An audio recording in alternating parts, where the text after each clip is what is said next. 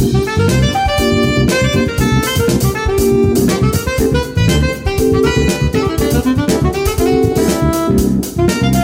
さんこんばんは。この時間は夜トレをお送りします。雇用統計発表です。え現在1ドル111円ちょうどおお上に来ました。しかも111円乗せてきました。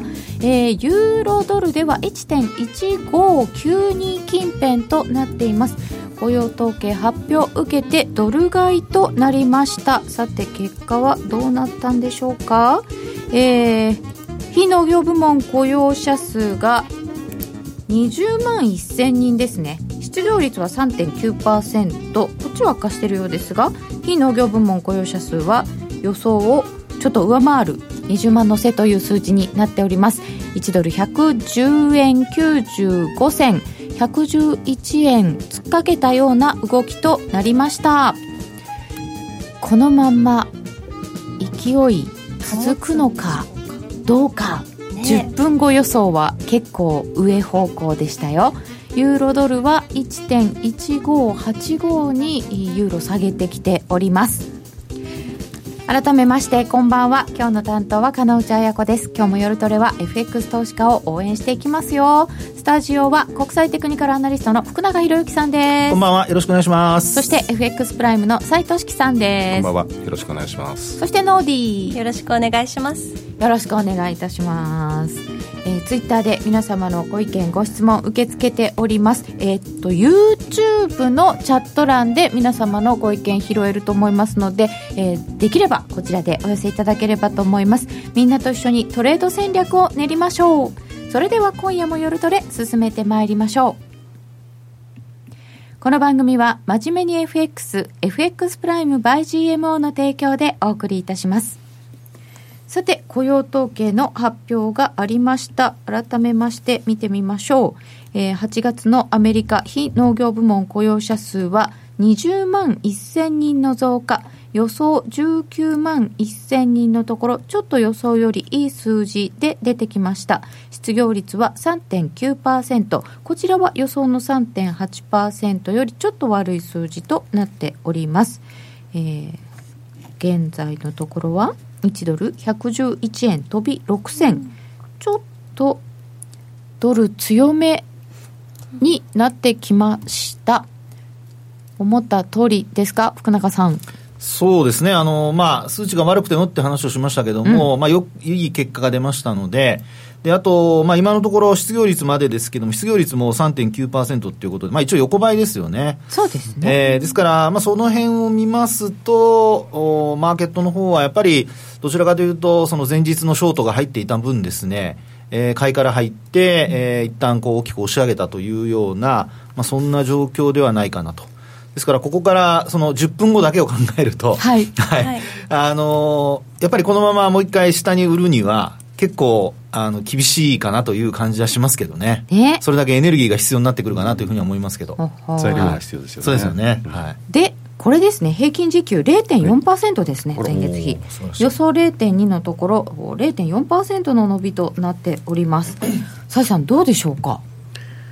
まあ、この辺を交換したんでしょうね、うん、平均時給があのノンファンペルールよりも最近は平均時給の方が、うん、あの注目集めてますので、まあ、意外と。典型的なでもベアトラップですよねこれは。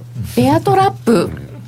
これはちょっと罠かもしれない？ですね。あのトランプさんの発言で、まあ、ここのところトランプさんで落ちても長続きしないですもんね、そうですよね、えー。大体トランプさんで落としといて、あるいはトランプさん、あの機嫌のいい時には、前日にツイートしたりなんかして数字がいいよみたいな。ねねそういうのもあったりなんかして。あ先月はトランプさん何も言ってないから悪いんだねって言ってて。そうそうそう分かりましたよそれね。そうでしたよね。今回はちょっと罠仕掛けられたような格好で朝方まあ売ってその分のショートカバーも入ってということだとするとここから先111円超えてどんどんっていうのとはまた話別ですかね。私は基本的にレンジかなとやはりあの111円台、えー、後半まで行って、えー、戻りのところで111円台前半でかなり買ってしまった感があったので、うん、おそらく111円の20ぐらいは重たいんじゃないかなというふうに見てます。その辺の値段の細かいところはまた今日いろいろ伺っていきたいと思います。えー、今日はこの雇用統計とそして、えー、ここ1か月間のマーケットのバタバタしたところ振り返りつつ、えー、9月の相場展望来週の相場展望などを伺っていきたいと思っております。逆張り相場ですね。トランプの機嫌に左右されるの嫌だ。本当だ。ベアトラップがクマとラップになってる。盛り上げるぜトランプ。俺がおしめ作ってやったのに。えー、あそう。あとポンドですよね、ポンドのお話も。直近安値更新してたのに。うん。30ピップソードしか動いてない。あ実はねストップ刈られた感じですね。って言ってらっしゃる方もいらっしゃいますね。えー、ということでまず今日のドル円のところは、えー、111円のせありましたが今ちょっと戻してきて110円の96銭ということになっております。えー、さてそれでは今日の今朝のトランプさんもそうなんですけれどもまあこの1か月レンジとはいうもののいろんなこと起きてて結構バタバタしました、ね、えー、この1か月ぐらいの動きを崔さん復習していただきたいんですけど、はい、まず1番には何でしょう？1番ですか？はい ここから行くあアメリカの通商問題貿易関係から順番通りいきましょうか。いきますか？はい、はい、えー、もう貿易問題も、えーと、中国だと思ったらカナダが出てきたり今度は日本が出てきたりということになっております、えー。まあ、あの先月各国別にあの細かいディテール並べたんですけれども、はい、ちょっとくどいというお言葉もありまして。今回はちょっと端的にね、はいで、えーと、中国に対しては第1弾、第2弾で500億ドルの、えー、追加制裁関税が発動されて、はい、で昨日まで、えーと、意見、えーと、企業か企業からの意見をあの聞くという公聴会やってますよね、えー、公聴会っていうの公聴会なのかな？公聴会ですか？ヒアリングをしてましたそうですねヒアリングはい。ヒアリングですねで、えー、第3弾が発動間近ではないかというふうに見られています。で、まあ、これに対して中国は、えー、600億ドルでしたかね、あの報復関税をするという話になってますが、はい、もうこの辺に来ると中国は限界に近いんですよね。そうですよね。えー、実績輸入量が全然違いますからね。違いますからね。えーうん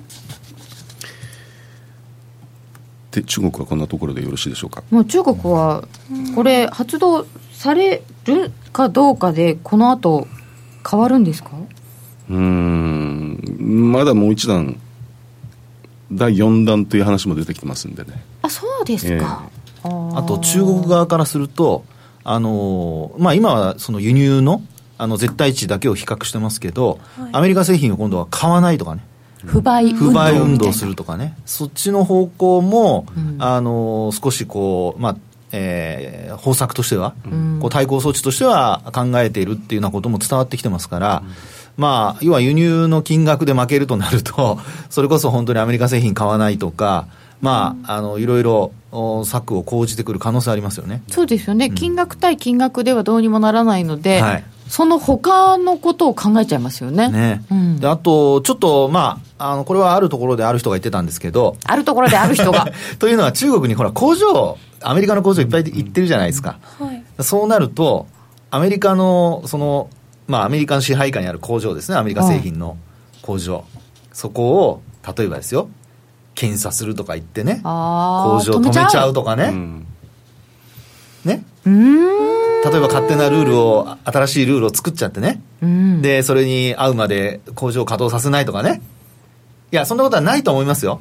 でも、まあ本当にこう、お互い本気でね、やるとなると、中国に工場それだけあるってことは、まあ、逆に言うと、まあ、人質じゃないですけど、うん、まあ、やろうと思えばできますよね。ですよね。で、うん、それをカバーできる、あの、自国の工場があればいいですけど、基本的に今はもうほとんど中国に移ってるわけですから、ですから製品の組み立ては例えばじゃあアメリカ本国でやったとしてもですよ、あの部品のね、ある程度8割方はその中国で生産してるとか、あるいは組み立ててるとか、そういう話になったときに、その辺を、まあ、出すかどうかね。ね。ででもこれやったら本当にあのとことん行き着くところまで行っちゃう可能性があるのでこれはもう究極の究極の究極だと思いますよ。ないとは思うんですけど。そう。いうの出てきたらだってアメリカの人だって困りますよそう。もねうこうなるとほらお互い国と国のあのトランプ大統領じゃなくて国と国の憎しみ合いになる可能性があるんでならないこれはね。ちょっとね。ですからまああのそういう最最悪なシナリオではそういうのもあの中国が対抗できなくなってくると可能性としてはまあ選択肢としてはねあの一番最後の最後の最後の最後の最後だと思いますけど、可能性としてはあるかなという。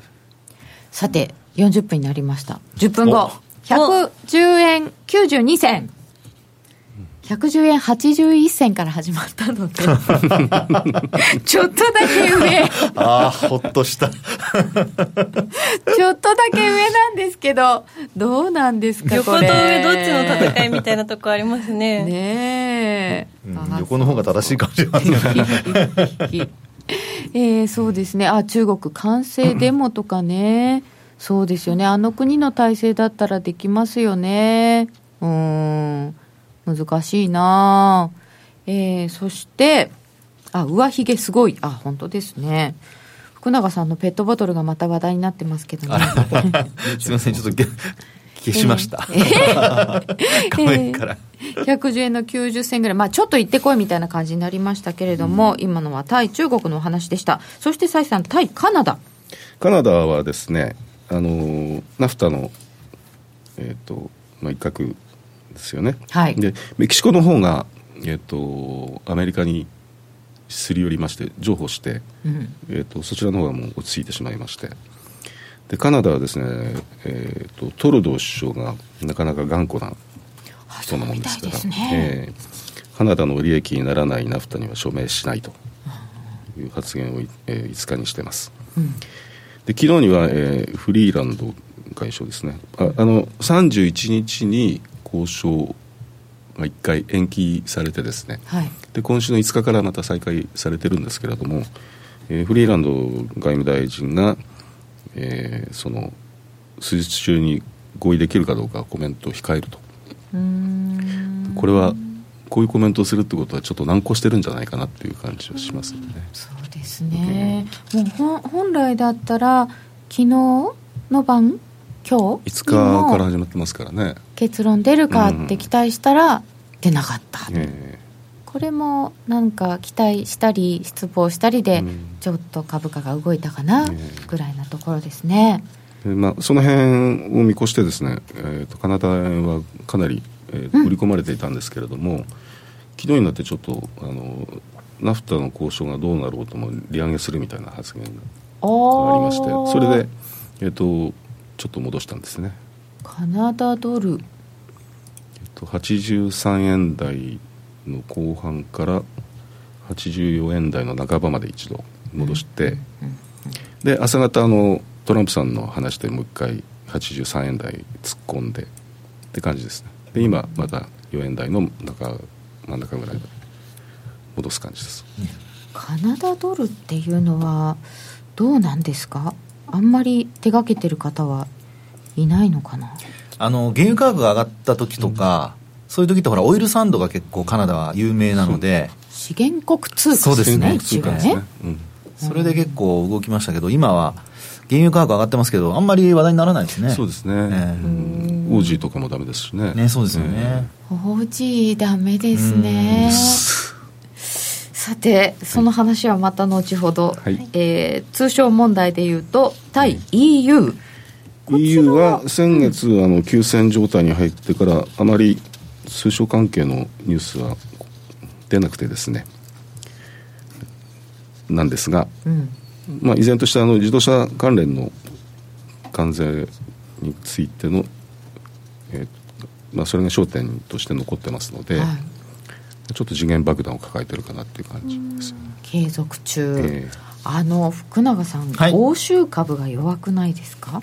弱いですね。ドイツがちょっと怪しくなってきてますよね 確かに。うんで、まあ、ただドイツは経済指標もそれほど実はあんまり良くなくて、えー一時ちょっとね、あの、IFO だとか回復したりはしたんですけど、まあでも水準的には非常に低くてですね、あのー、やっぱり出てくる経済指標、出てくる経済指標がすべてというか、まあ、ほとんど、うん、あの前月、あるいはないしは予想の下回ったりっていうような流れになってますからね、うん、ですので、やはりそのあたりを考えると、やっぱ株価も、うん、あのこれまでのようにこうユーロ安だから、あの景況感が、あの輸出企業が儲かるっていうような、そこで景況感が良くなるっていうような、そういうのは、もう結構長くずっと続いてきましたから、はい、なので株式市場としては、やっぱりそのあたり、ある程度、もう織り込んでしまっているというところじゃないでしょうかね。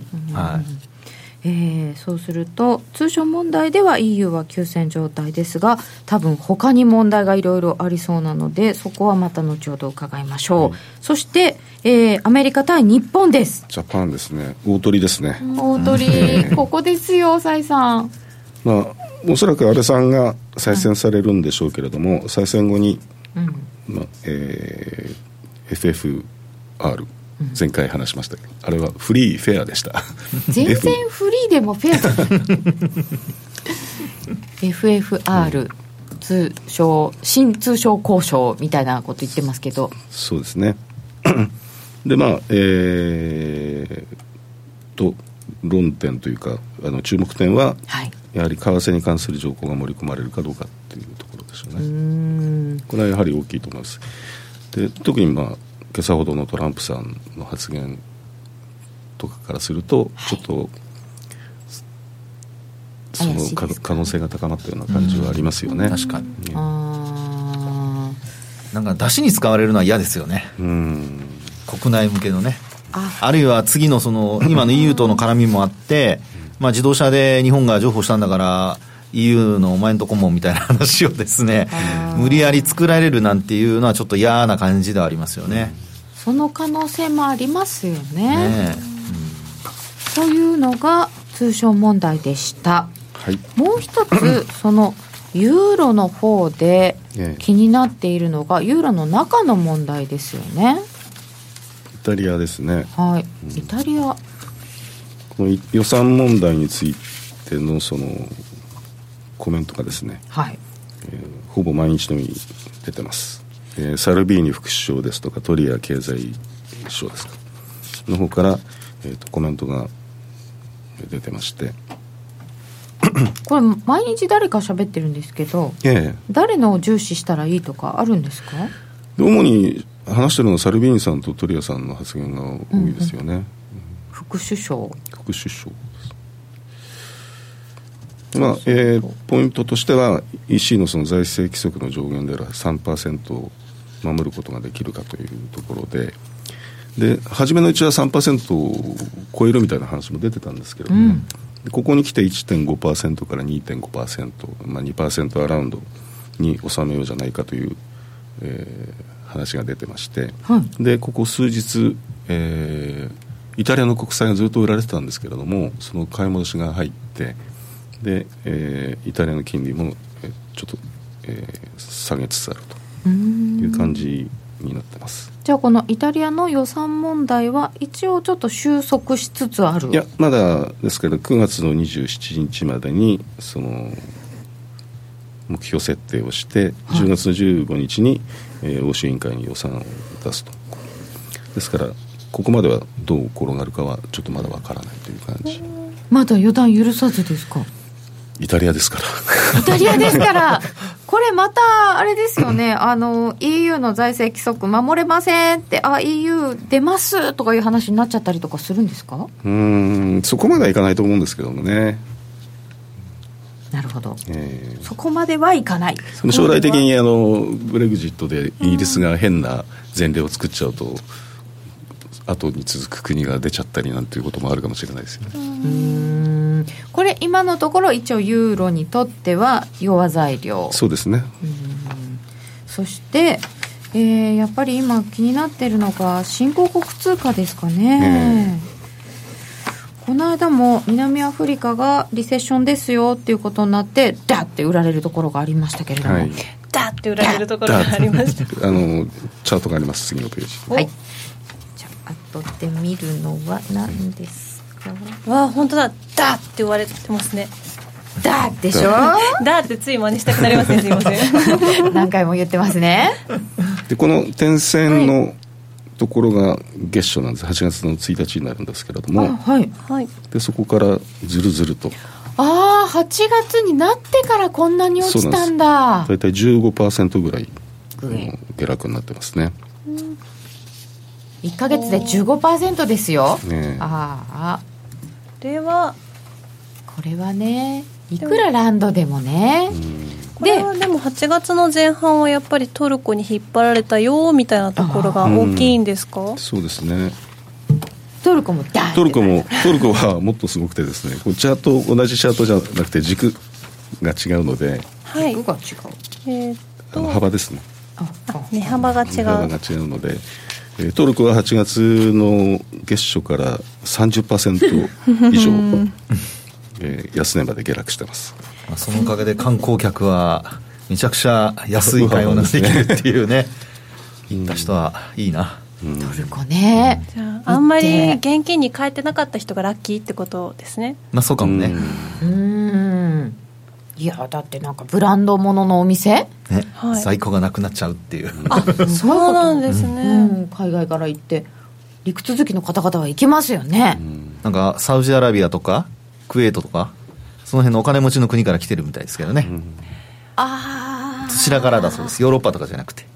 中東。はい。なるほど。ああ皆さんでも早いですねそういうの。ねなんか敏本当思いつくのが早いっていうか。感うんトルコ安くなってるからトルコまで行こうって今あそういう案があったんだって今初めて気づいたから案というか、ね今年アジア危機の時にちょうどアジアに夏休み行ってまして。行きましたか？行ってる間に20%ぐらいだったかな落ちて。おおあの普通のホテルのお部屋からコテージに移りました、おお すごい。アジア通貨危機。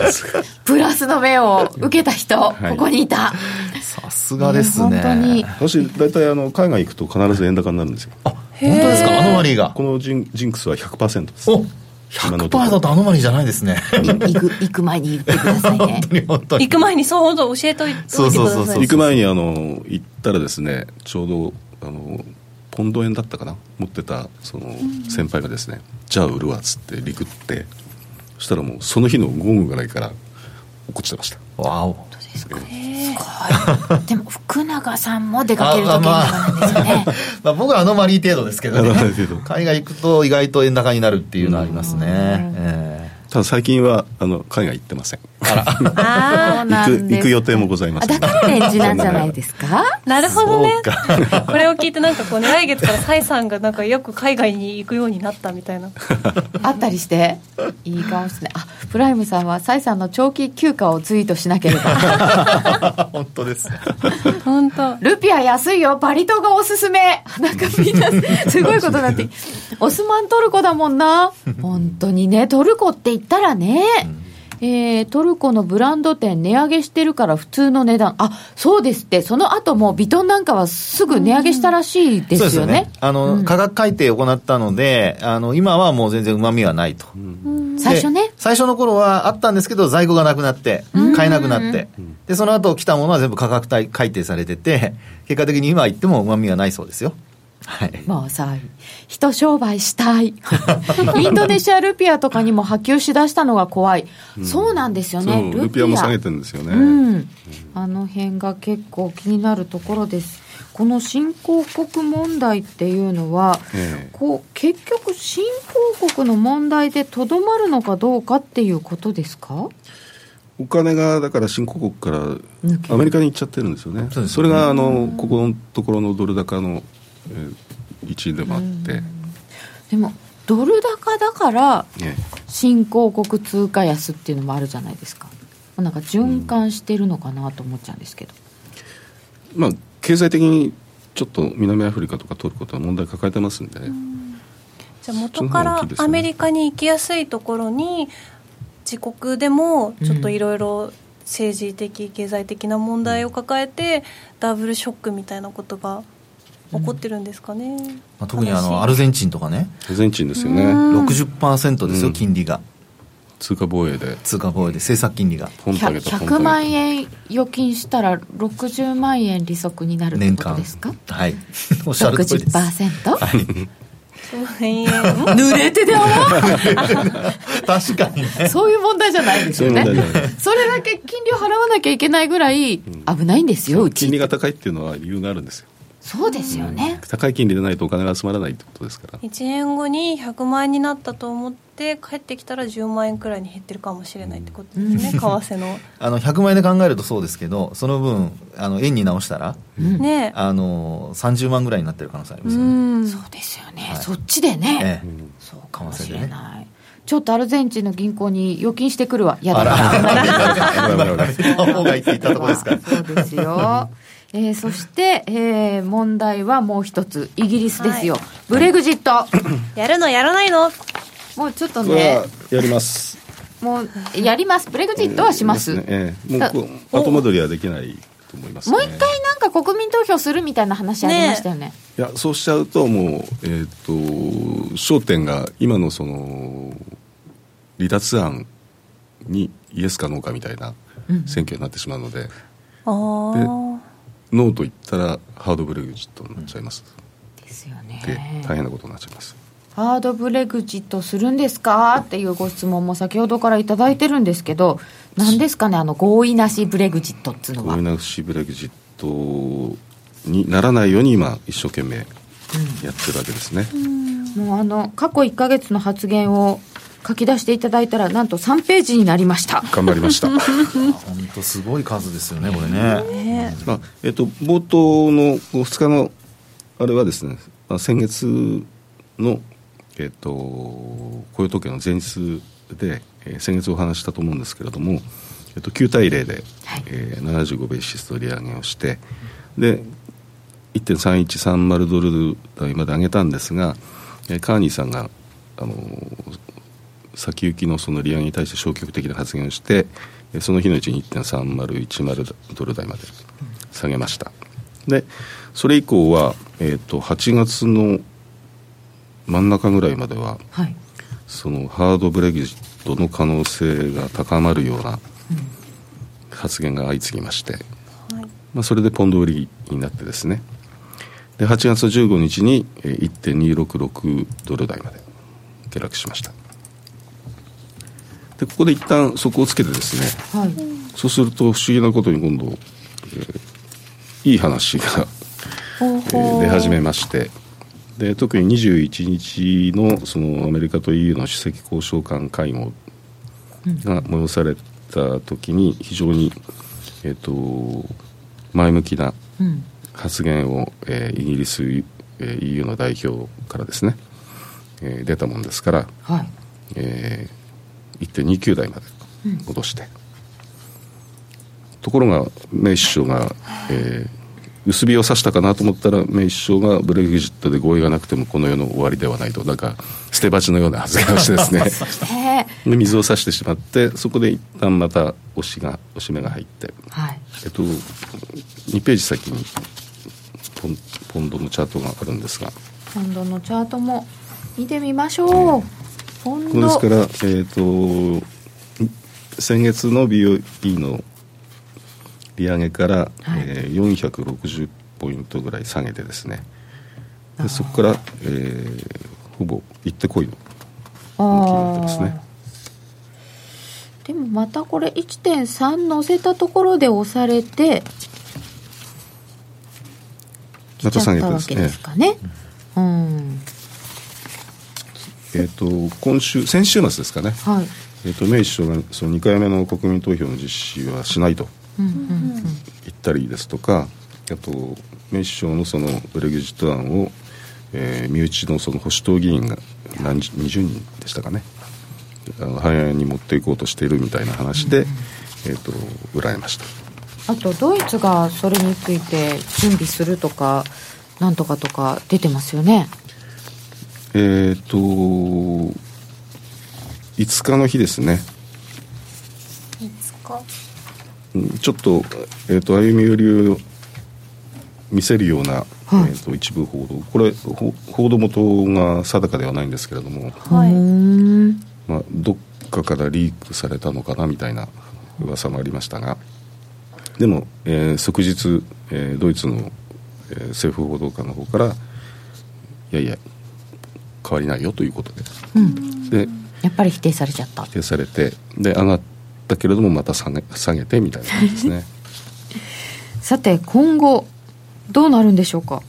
今後実質的なその期限が10月の中旬ぐらいあの実務的なあれを考えると10月の中旬ぐらいにその離脱の協定案の合意されないと間に合わないということで、で、えー、来年の3月末には、えー、離脱交渉の期限を迎えるということですね。もう刻々と迫ってきて10月の半ばぐらいにはちゃんとしないとっていうことだと、えー、もう本当に時間がなさそうなんですけど、まあそれもあって売られてあのー、売られたというのもありますね。そうですよね、えー、ということですがこれポンドドル今冷やし見せていただきましたけど、はい、月足もあるんですけど月足もつけときました。これは一体今がどういう水準かというのを。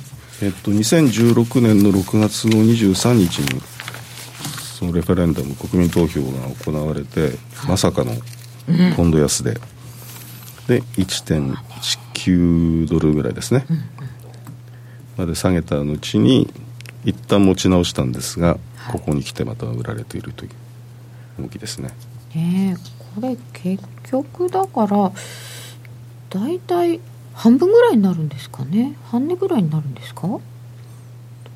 うん、半値半値をちょっと超えるぐらいですかね、はあ、そうするとこの先のポンドの動きはどうでしょうか？というのも含めて、えー、9月の相場を展望していただきたいと思いますけれどもまずそのポンドからいっちゃいます？ドルドル円いきます？ポンポンドからいっちゃいましょうか。福永さん次第ですけど。じゃあちょっと福永さん聞きにちゃうか。えー、はい、福永さんポンドこれ、はい、チャート的に見るとどんな予想ですか？ポンドドルですよね。ポンドドル。円じゃなくてね、うん、はいでポンドドルだとですね、はい、今先ほどもあのチャート資料のチャートにありましたように、はい、まあ、一応あのトレンドはもう下降トレンドなんですよね、はい、であと、月足を見ていただくと一番、まあ、はっきりしてるんですけど、うん、あの、2007年の11月に、まあ、2.11つけた後ですね、うん、その後、下落のこの長期の波を見てみると、今、これ、えー、下げを1、まあ、奇数の1ですね。はい、で、上げが今度2月、2014年の7月まで。はい、で、これが2で。で、その後3が、あの、今お話にあった1.18。18。で、これがあ4。あ、ごめんなさい、3。3 1、2、3。で、4が、あ今年の4月。4月。となると、あの、大体まあ、あの、下げて底打ちっていうことになるんですけど、まあ、今回その1.1896ですかまあ、ここで止まるかどうかっていうのがもう本当の鍵なんですけど、そうですね。で、もし、あの、もしというか、今回、その、ハードブレグジットになっても、はい、この2016年10月の、この、まあ、えー、ポンドの安値ですね、はい、これ割り込まなければ、テクニカル的にはダブルボトムっていう形になる可能性はあります。はい。で、ただ、あの、先ほどお話したように、あの、今、まあ、4波動目のところですから、あの、えー、もしその、5波動目まで続くとなると、基本的にはこの1.18割り込むっていう流れになるので、普通4ってきたら5ですよね。そう5波動目が本当に大きく割り込むのか、はい、それとも今お話したようにダブルボトムのような形になるのか、あそっか。それはその時によるわけですね。ここで止まる5っていうのもありですか？ありです。ありですありです。はいであとはあの、大きく下髭をつけて戻すっていうパターンもありますよね、為替の場合は。ちょっと綺麗ですよね。そうですそうです。ダブルボトムええ。なので、あの、今のところはですね、あの、まあ、ここの戻しが意外と戻している分ですね、はい、えー、まあ、期限もあるので、ここからの値動きが加速しなければ、うん、あの、ダブルボトムになる可能性は、あの、あるのではないかなと。はい。蔡さんはポンドはどうご覧 説得力ありますね。されちゃいましたか？ポンドドル、えー、っと、まあ、そのハーグハハードブレグジットに備えてというかそその懸念から、はい、ちょっとポンド売りが増してるんですよねここのところ、うん、ですからまああの福永さんおっしゃった通り下げても結構戻しは早いんじゃないかなっていうふうには思ってます。ポジションがちょっと売りに傾いているんですね、えー、もう、えー、で結局えっと EU とイギリスの関係っていうのはイギリスが貿易赤字で EU のお客さんですから、うんうん、だからあまりそのひどい方にはお互い持ってきたくないのかなって、そうか。自分のお客さん叩いちゃだめですよね、ねあじゃあ EU の方もイギリスになんかそんな困ったことになるようなことを強いるのはあまり本意ではないわけですよね、まあ、はそうなんでしょうけどね。戻すと早いかもしれない。かもしれないです。えー、ポンドについて伺いました。この他の見通しはまたこの後お知らせの後伺いましょう。約定力で選ぶなら FX プライム by GMO レートが大きく滑って負けてしまった、システムダウンで決済できず損失が出た、などのご経験がある方は、ぜひ FX プライム by GMO のご利用を検討してください。FX プライム by GMO では数多くの勝ち組トレーダーが認める約定力と強靭な FX サーバーで安心してお取引いただけます。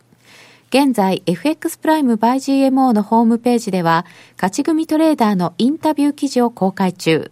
勝ち組たちの取引手法を学びたいという方は、ぜひ真面目に FX で検索を。株式会社 FX プライムバイ GMO は、関東財務局長、金賞第259号の金融商品取引業者です。当社で取り扱う商品は価格の変動等により投資額以上の損失が発生することがあります。取引開始にあたっては、契約締結前交付書面を熟読、ご理解いただいた上で、ご自身の判断にてお願いいたします。詳しくは、契約締結前交付書面等をお読みください。お聞きの放送は、ラジオ日経です。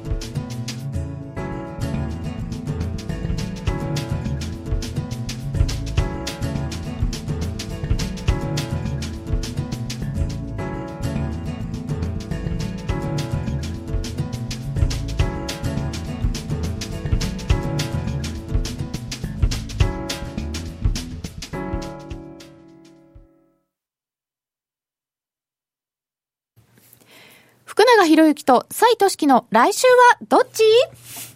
ここからは FX 取引を真面目に、そしてもっと楽しむためのコーナーです。よろしくお願いいたします。よろしくお願いします。ということで、来週はどっちと来週に一応区切ってありますけれども、今後の相場展望を引き続き伺ってまいります。ポンド伺ったので、次は、えー、どうですか？ユユーロですか？ドルですか？どっち行きましょうか？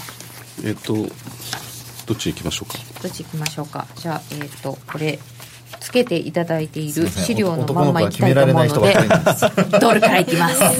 主体性がなくて申し訳ありません。じゃあドル円からいきましょう、はい。はい、さて現在のところは1ドル110円96銭近辺。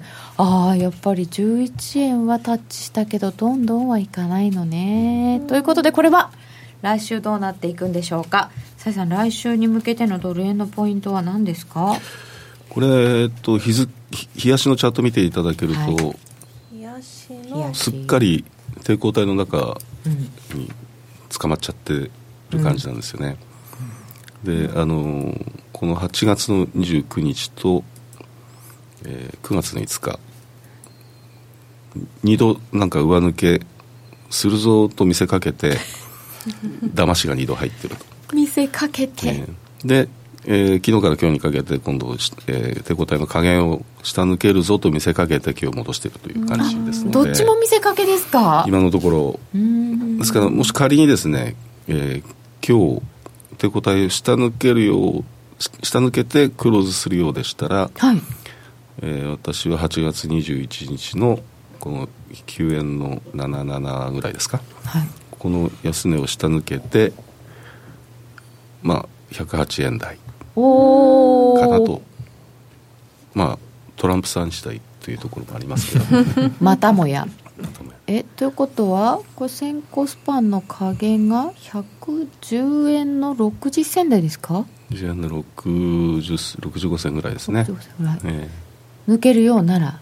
え抜けるようでしたらちょっと来週は下押しかなと。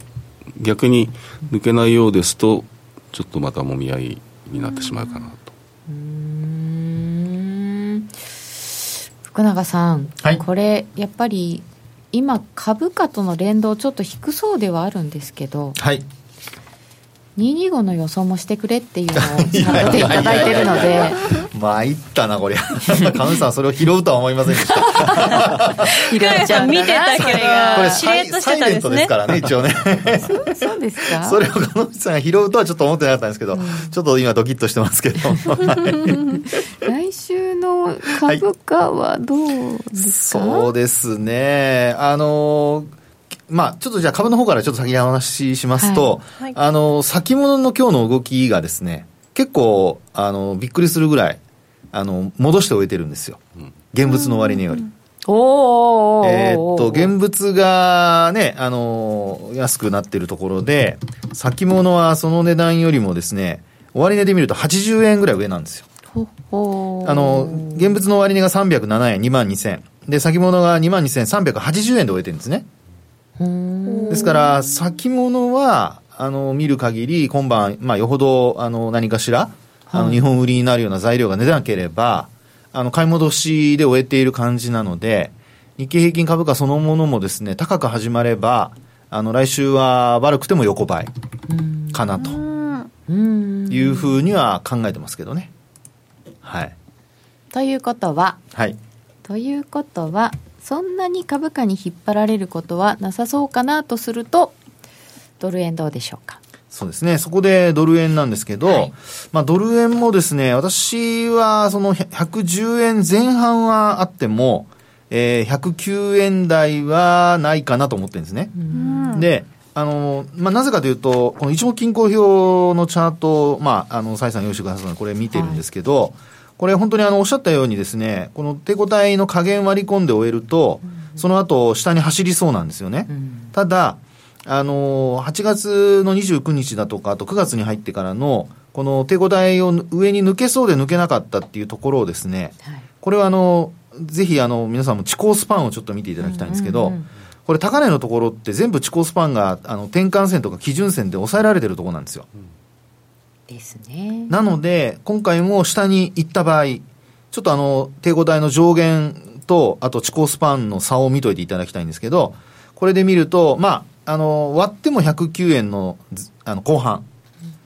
ちょっと実際の値をちょっと見てないので何とも言えないんですけど9も。円の84ぐらいです、8音ぐらいですか、ええ。そうすると、まあ、もし行ったとしても、まあ、8前後、109円の、でん。あのは109円割るようなことはないんじゃないかなというふうには思いますね。でもこの地高スパンがローソクに沿って一緒に下げると嫌ですねそう。すいません。いやいやいやいや、鹿野さん、なんか、つぶやきますね、今日。そうですか？なんか、いろいろ、あの、サイレントになってるところを、あの、拾ったりつぶやいた。りおか。しいな。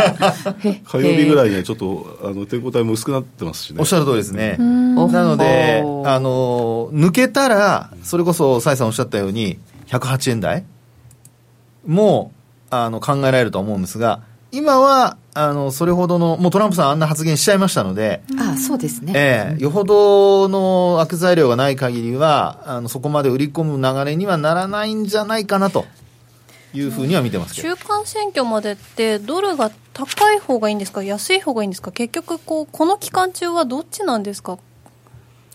なんか株価に後々影響を与えるとかですけど今現在ってどう？ニューヨークダウから見ると、はい。意外と安い方がいいんじゃないですかね。ドルが安い方がいい、はうん。うん。あの、というのも、あの、ドルが仮に強くなって、で、長期金利が、まあ、上がったためにドルが強くなるとなると、これはあの、トランプ大統領が前から、あの、パウエル FRB 議長に不満を漏らしているように、金利の上昇は、アメリカ経済にとっては良くないと。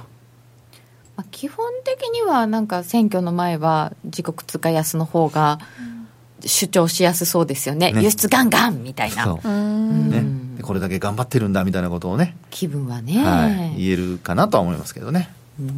支持率がここに来て下がってるんですよね、そうですよね。それもね。あそうですか、トランプ大統領は低金利派。はははははあそうですね。織り込んでますか？低金利派かもしれないけど、高血圧かもしれないですね。うまい。そうか。あそうそう。えー、さてそして崔さん週足もつけてくださってるんですけど、はい、週足はですね結局いわゆるこの101円台からの118円台でしたかね、うん、トランプラリーというところから三角持ち合いを作ってるだけということなのですがでようやく7月の前半にそのトレンドラインを上抜けてやっと上かなと思ったところでまた下に引っ張られてしまった。これも見せかけですか？騙しですね、うん、大き大きな騙しでしたね、うん、ででも三角のだいぶ端っこに近づいてはいるんですけれどもね、うん、下にあの手応えとかも控えてますしね。ここで上に行ってくれれば、うん。まあ、多少動きは出てくれるかなというふうに思ってはいるんですが、うん、何せ円高が好きなもんですから。そうですね。やっぱそうですよね。基本的にはささレンジで、えー、レンジですね。ただそんなに円高方向に行くとも思えないんですよね。やっぱり経済格差からすると、やっぱりアメリカの経済の方が強い。えな何は言っても、うん。強いですもんね。一人勝ちですからね、ね、なんか強いのに通貨まで本当に本気で下げていきそうでトランプさん一体どんな奥の手があるのかってちょっとそわそわ。そわそわ。いやなんかありえないことがいっぱい続くじゃないですか。でもちろんドルが安い方が都合はいい。ってなるとなんかこうまだなんかあるんじゃないかと思って毎日ビクビクしてツイッターを見てるんですね。確認しちゃうんですけど。それでも100円とかいっちゃったら瞬間的に結構売られるかもしれないですよね、まあ、そこまでいったら結構大変なことだと思いますね、うん、日本株は結構もう相当やばいと思いますね、うん、100円は考えてないですよね、もう100円になったら減益になりますから、うん、ですよね、下手すると赤字になる会社も出てくるかもしれないです。やばいですよ100円は、と思いますね。はい。うっかり言いそうだから怖いですよね。そうですね。水準をツイートし始めたら怖いですね。水準はやばいですよね。りかねないみたいな。まあでも円に対するあんまり認識ないと思いますよ。ドルが強いか弱いかぐらいで、ドル円っていう発想は日米交渉もありますんで。ああ分かんないだけに言っちゃったり、ね、100円も110円もあんまり変わんないだろう的な 感じで。なるほど、ね、トランプさんね。トランプ間違えちゃったりして。ああやだ。トランプ大統領計算でやってる説と天然説といろいろある。あるある。本当いろいろあるどっちだか分かんない。さて、えー、ユーロですユーロドルも予想していただきたいと思います。現在のところはユーロドルは、えー、と1.1570ぐらいとなっております。これがですね、なんかずっと割れないですよね、割れないですよねって言ってた1.15を下抜けて、ええ、1.13まで。一旦行ったんですけど、ですけれども、うん、戻るの？っていう、うん、これはどんなもんですか？えどんなもんですかというのは こんなことするの？っていう、う んまあ、結局1.15切れたっていうんで売っちゃった向きが買い戻ささせられちゃったっていう、うん、いや売っちゃいますよ、うん、だから売っちゃったら買い戻さないとって感じですよね。傾いたら戻す、えー、で結局これえーと、チャートずっと見るとですね、はい、1.15のレベルっていうのが、えーと、いわゆる分水嶺になってるんですよね。そこがホールドすると上行くけども、うん、下抜けると下行ってみたいな感じで。割れたから早かったけど結局戻ってきちゃったので、ね。うん、なんで戻しこんなに早かったんだろう。短期筋だけだったってことですか？うんそうかもしれないですね。じゃあ今また1.157この辺。これなんか結局ずっと揉んだ線ですよね。えっと4月7月の前半ですか、はい、えかなりここもみ合ったんですよね。1.17の、うん、えー、17台っていうのが。で結構、えー、1.13台からの戻しが早かったので、はい、意外とこれスルッと抜けちゃうんじゃないかなという期待を淡い期待を抱いてたんですけれども、はい、あっさりと反落してしまいましてでまたちょっとこれレンジっぽいですよね。ちょっと下の方がまだ怖いかなって感じですね。あ行くとしたら下の可能性の方が。短期的にはどうでしょう福田さん いや私もですねどちらかというとレンジかなと思うんですよ。このチャート。あのまあ本当にあの冷やしと週足やっぱ比べてみる必要があるなと思ってまして、うん、冷やしと週足、はい、次のページ、ね、そうですね次のページに週足あるんですけど、はい、資料の方ですと。でこれをご覧いただくとですね先ほどのあの1.13のところのこれも一目均衡表だと本当綺麗に出てるんですけど、地高スパン見るともうピタッと抵抗体の上で止まってるんですよ、かくって、えー、あの切り上がってるところがちょうどそこの値なので、ですからやっぱり売り込もうとして、売り込めずに、結果的にはやっぱり買い戻しがどんどん進んでいったという。ですから取引時間中はあの抵抗体の加減に近づく場面あったんだと思うんですけどね。そこであのパワーバランスでいうとやっぱりあのショートした人たちが負けちゃってで結果的には戻しに入っちゃったっていう流れじゃないかなとであとはそれを今度あの冷やしでまたまた見てみると現状の地高スパン見るとですねもう本当にあの手応えの加減とあとローソク足の間なんですよね。ですので来週もこの中での上下動の動きかなと。ですから来週よりも再来週以降、はい、ちょっとこうワイドに広がってくるところがですね、えー、それに向けての動きという方があの、まあ、値幅を取りたい人にとっては。あのチャンスになるのではないかなというふうには思いますけど、ね、ちょっとまた動くかもぞよ 動くかもぞよってなんだ。で動くかもっていう感じの。今日週足で今日この抵抗体加減に収まるかどうかっていうのは結構大事なポイントだったりはするんですか、うん、それはあのテクニカル的にはすごく重要だと思いますね。で、もし割って1.16割ってですね、はい、例えばそれこそ1.16の前半ぐらいまでいくとなるとですよ、これ週足でも抵抗体の加減に接近するか、あるいは割るってことになると、地高スパンも実は同じぐらいの水準なので、これ本当に抵抗体の中に地高スパンも入っちゃうんですよ。今1.15になっていつの間にかこんなに下がってたっけってさっきのアメリカの経済省良かったからということ。かもしれないですね。なんですかね。ねちょっと下がってきてますよね。ねただここのところの下げっていうのはあの、はい、ポンドに引っ張られた部分があるんですよね。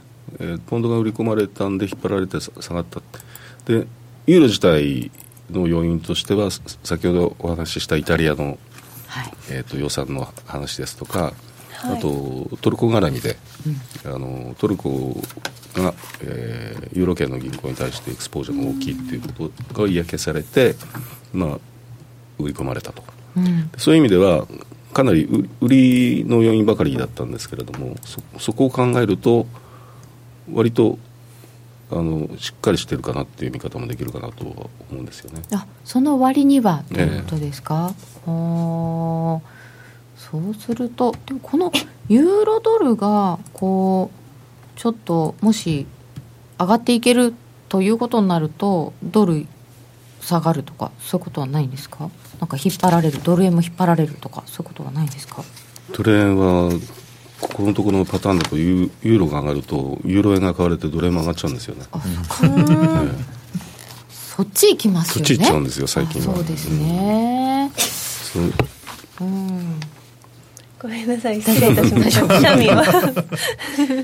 とちょっとユーロドルも来週はちょっと手がけにくいかなと、うん、いうことになりました。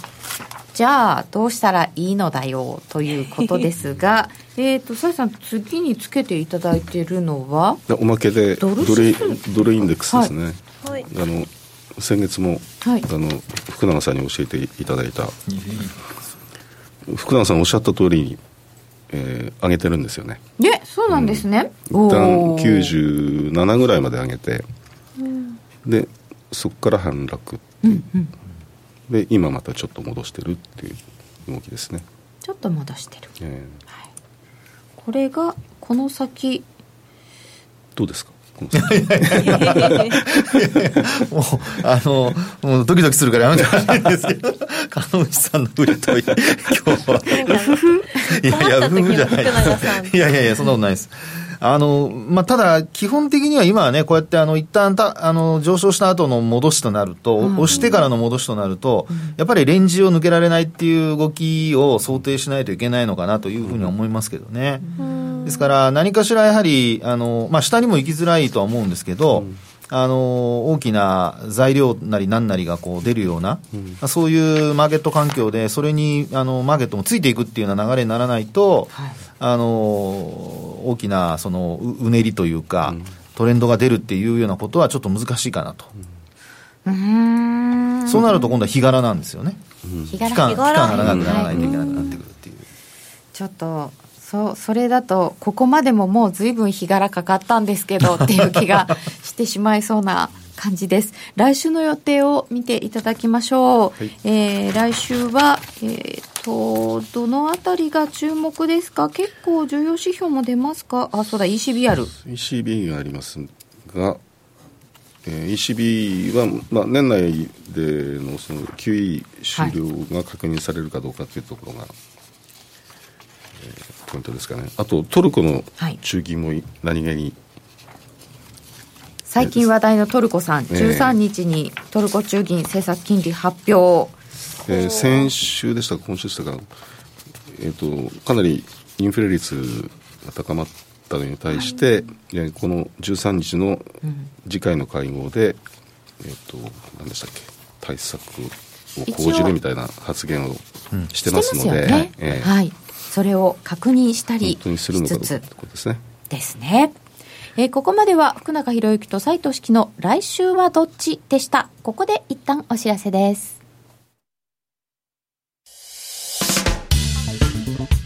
お聞きの放送はラジオ日経です。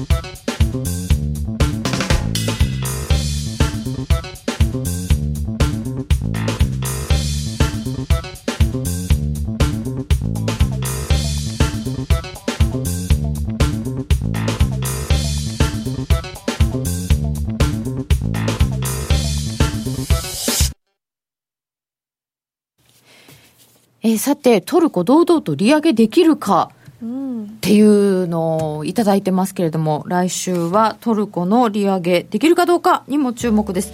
ちょっとできないと売られちゃいそうですね。そうですね。